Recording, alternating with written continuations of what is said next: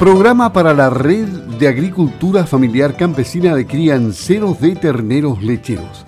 Ese y otros temas hablaremos con el Ceremi de Agricultura Eduardo Winter, a quien le agradecemos la presencia vía telefónica en Campo al Día.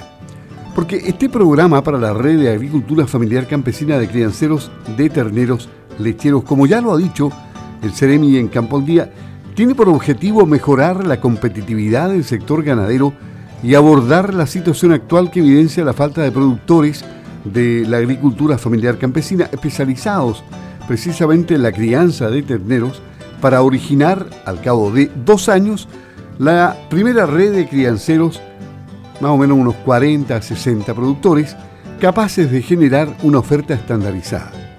Seremi, ¿cómo está? Buenos días. ¿Se ha logrado interesar a los productores y si eso ha ocurrido, ¿Se lograría poder cambiar la suerte de los terneros machos por un problema de rentabilidad? Buenos días. Hola, muy buenos días Luis. Muchas gracias por este contacto. Un saludo a Radio Sago y a todos los radios escucha de Campo al Día.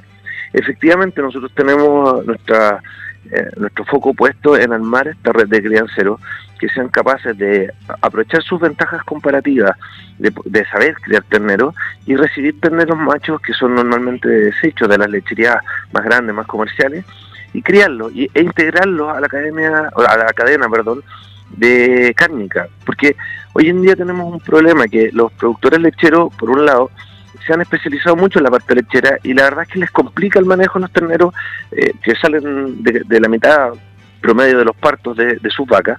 Y por otro lado tenemos una agricultura familiar campesina que tenemos que ayudarla, apoyarla y que se logre desarrollar y tener un justo beneficio de su trabajo. Entonces, ¿qué es lo que estamos haciendo nosotros? Ya tenemos interesados, el plazo eh, cierra hoy día a, a las 12 para inscribirse, pero tenemos interesados inscritos ya la Serenia de Agricultura y también eh, tenemos que agradecer a las áreas de INDAP que ellos mismos han ido captando, reclutando pequeños agricultores que se puedan dedicar a esto, que se interesen en criar terneros y, e incorporarlos en la cadena cárnica. Nosotros estamos ofreciendo un beneficio que es, que es eh, de, en la compra del ternero mismo y posteriormente cuando llegan con ese ternero los 180 kilos, que creemos que es un buen peso para venderlo, para incorporarlo a quienes ya se dedican a la parte más especializada de recría y engorda, nosotros tenemos una bonificación adicional que les permite paliar en parte los costos de esta crianza. Ahora, los eh, productores en las reuniones previas con ustedes eh, se mostraron muy interesados, ¿no? Sí, la verdad es que tenemos bastante interés. Em, los requisitos no son menores. Hay que reconocer que esto está apuntado dentro de la agricultura familiar campesina a quienes eh, ya están un poco más preparados, requieren tener una superficie de un par de hectáreas para poder pastorear los terneros cuando ya se destetan y también tener algún tipo de galpón o construcción que permita tenerlos en la primera etapa. Entonces, eh, estamos seleccionando, tenemos un comité para, para ir seleccionando a los distintos productores y por otro lado, lo que es muy importante, hemos hecho un trabajo muy bonito con los gremios con los distintos gremios de la región, porque ellos son quienes quienes nos recomendaron a sus a sus productores que serían capaces de proveernos a los terneros, porque el éxito de este trabajo, aparte de, la, de lo que podemos hacer nosotros, que pueden hacer los pequeños agricultores en la crianza de sus terneros, es que es recibir terneros que estén muy bien calostrados, si tenemos terneros muy bien calostrados, van a tener más, mayor viabilidad y este proyecto se va a desarrollar bien. Si, recibimos cualquier ternero que no haya recibido su dosis mínima de calostro, probablemente ese ternero se va a enfermar dentro de un par de semanas, días o semanas y a veces hasta meses, y se va a perder ese ternero. Y eso no es lo que nos interesa. A nosotros nos interesa que esto funcione, que ande bien, que se armen las sinergias, para que después, inclusive sin el incentivo de este programa, los agricultores puedan seguir eh, realizando esta actividad en forma particular. Hay que esperar entonces que se desarrolle este proyecto por dos años. Se estima que más o menos en esa, en esa etapa ya se habría alcanzado el éxito, ¿no? Claro, este es un programa que tiene dos años de duración. Nosotros estamos partiendo ahora con parto de esta primavera y se va a replicar en el próximo otoño y la próxima primavera y así hasta el otoño siguiente perdón, hasta la primavera siguiente, eh, la del 2023, sería el último momento en donde haríamos este proyecto y queremos que vayamos sumando. Si nosotros ahora partimos con 15 agricultores, no, es un problema, porque creemos que esto se va a ir viendo el, buen resultado y vamos a ir aumentando. Y como bien dijo usted, esperamos llegar al final a tener 60 agricultores que ya están consolidados con estas prácticas y puedan en el fondo unirse a la cadena cárnica y seguir eh, aportando novillos de carne, o sea, perdón, novillos que se aportan carne a nuestro mercado. También, se, cambiando de tema, se está haciendo capacitación a pequeños agricultores sobre el programa de trazabilidad animal del Servicio Agrícola y Ganadero y, y los requisitos de exportación de carne bovina a China. ¿Cómo va eso?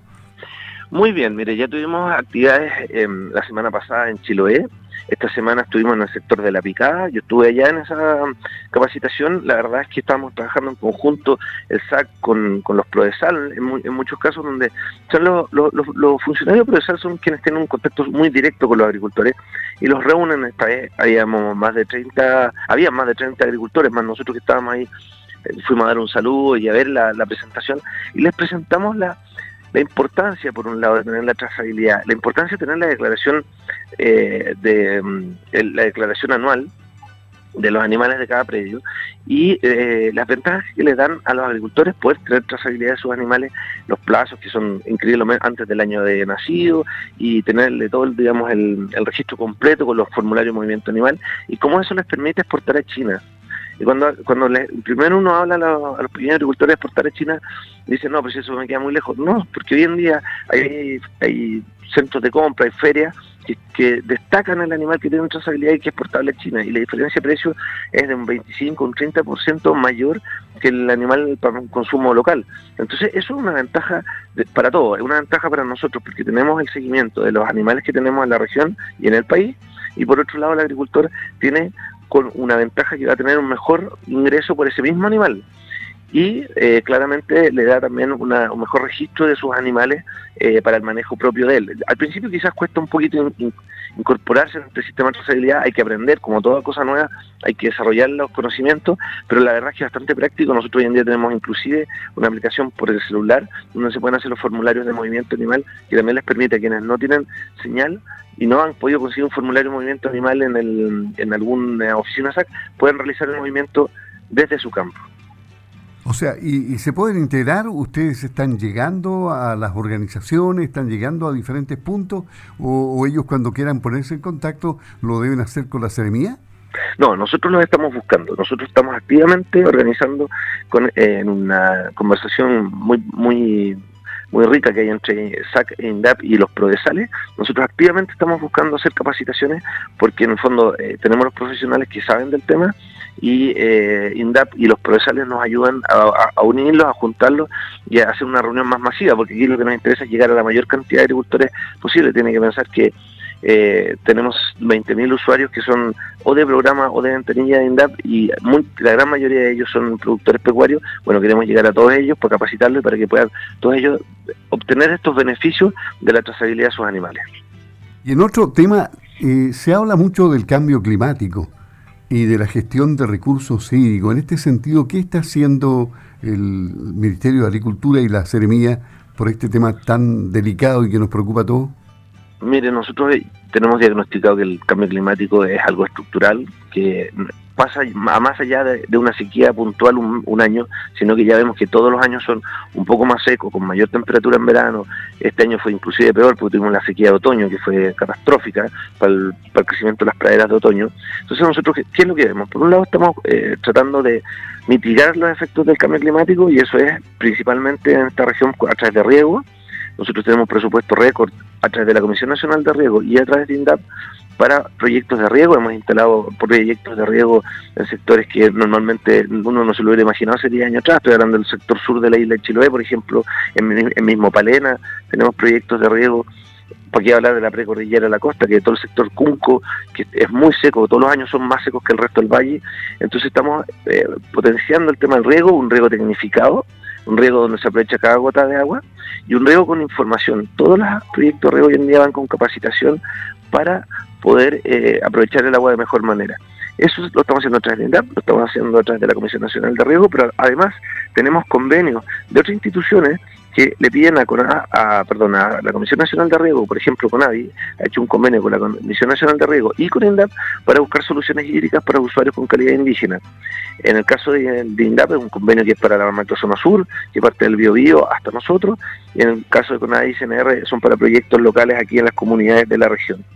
Adicionalmente estamos con CONAF eh, buscando mitigar eh, la producción de gases de, de efecto invernadero, estamos con programas de manejo de riego, por un lado, o sea, perdón, de manejo de bosque, por eso es eh, en dos programas distintos. En este momento estamos con el programa de reactivación económica, el plan de paso a paso, eh, en donde estamos haciendo un manejo que va a llegar como a las 800 hectáreas, pero lo más bonito es que la, FAO nos reconoció nuestra capacidad de, eh, recuperar gases de efecto invernadero e incorporarlos al suelo y tenemos un proyecto de seis años en donde se van a invertir solo en la región más de 18 millones de dólares para reforestación, siempre pensando en pequeños y medianos agricultores que puedan reforestar en las cuencas de los ríos, que también protege las, cuencas de los ríos y en los sectores donde en realidad hoy en día están limpios pero no son aptos para otro tipo de agricultura.